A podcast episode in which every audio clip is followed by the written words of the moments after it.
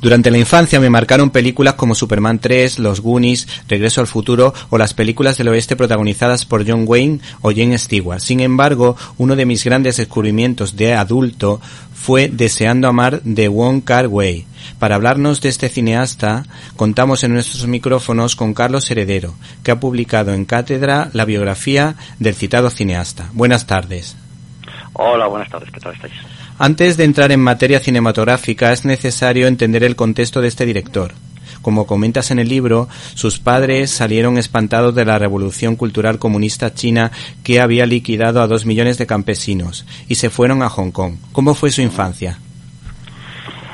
Bueno, pues es la, infancia de un, eh, de un, de un niño que, que habla un idioma distinto, es decir, que, es decir que, de alguna manera se encuentra eh, en Hong Kong en una en un ambiente cultural eh, diferente.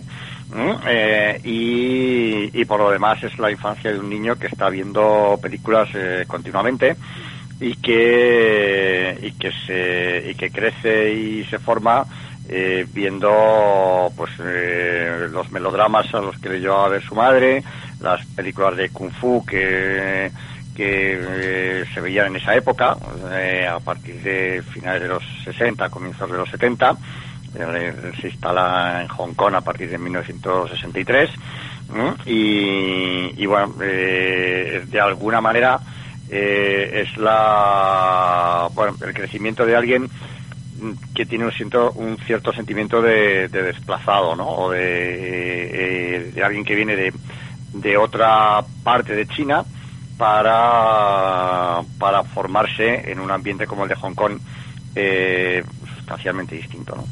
También me llama la atención cómo le transmite su amor al cine americano, su amor al cine europeo, su amor a la literatura, pero luego me llama la atención que su relación con su padre fue realmente distante, ¿no es verdad?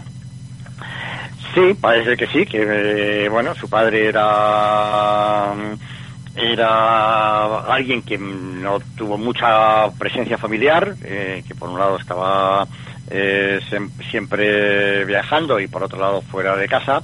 Y bueno, pues esa relación con el padre de vez en cuando eh, se, filtra o, de alguna manera se pueden, podemos encontrar algunos ecos de esa de alguna manera eh, conflictiva relación con su padre en algunos momentos de, algunas películas suyas, ¿no?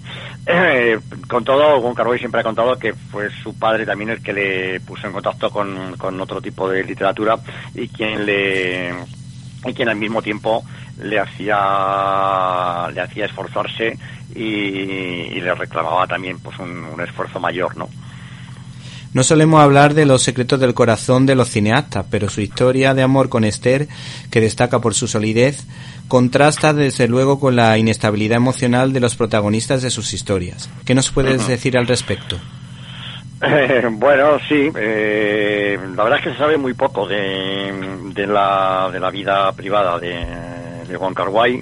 Eh, lo ha tenido, lo ha tenido, lo ha tenido siempre. Bueno, eh, o sea, nunca ha sido demasiado público y cuando se le ha preguntado por eso, él siempre ha dicho que, le parece más interesante eh, imaginar la vida que no has vivido, ¿no? Es que a él eh, lo que le cita su imaginación es imaginar otras vidas, no las vidas que él ya conoce, ¿no?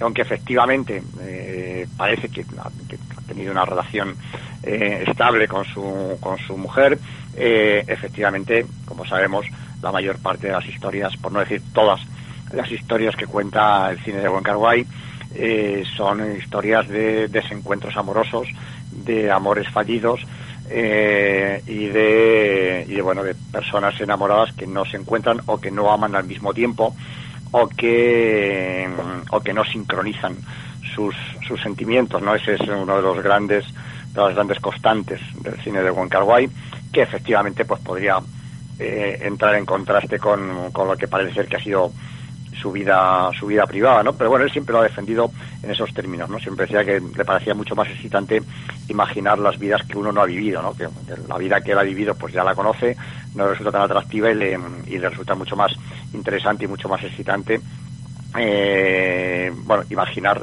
las vidas que uno no conoce, ¿no? En cuanto a su filmografía, mi película favorita es Deseando Amar, tanto por su corte clásico y banda sonora como por el fondo, ya que yo creo que cuenta una profunda historia de amores imposibles que desde luego nada tiene de frívola. ¿Qué destacarías de ella y por qué te fascina? Bueno, eh, realmente es una obra muy, muy fascinante, ¿no? Y yo creo que la mayor parte de esa fascinación proviene esencialmente del estilo, ¿no? De lo que son sus formas visuales, eh, de lo que es ese, esas inimitables eh, formas visuales y narrativas de, de Wong Kar ¿no? la inserción de la música, el tratamiento de, de la música en contraste con, bueno, en relación con lo que está pasando, pero también y sobre todo ese gran hallazgo eh, de la película, que es un hallazgo que yo, al parecer, pues él fue encontrando a medida que iba montando los materiales que tenía rodados, de que mm, nunca aparezcan en escena los, eh, digamos, los, eh, los cónyuges de los protagonistas, ¿no? El, marido de ella y, mm, y, la esposa de él. y entonces esa, ese doble juego, esa ambigüedad, eh, por la cual, eh, pues siempre existe la duda en la película de si esa pareja de protagonistas, eh, Maggie Cheung y Tony Leung, los actores que los interpretan, eh, realmente están tratando de imaginar qué es lo que están haciendo sus respectivos cónyuges a sus espaldas, o si al tiempo que hacen eso están tratando de imaginar eh, o de explorar una relación amorosa entre ellos que, eh, como casi siempre en el cine de Wong Kar pues eh, terminará siendo posible, ¿no?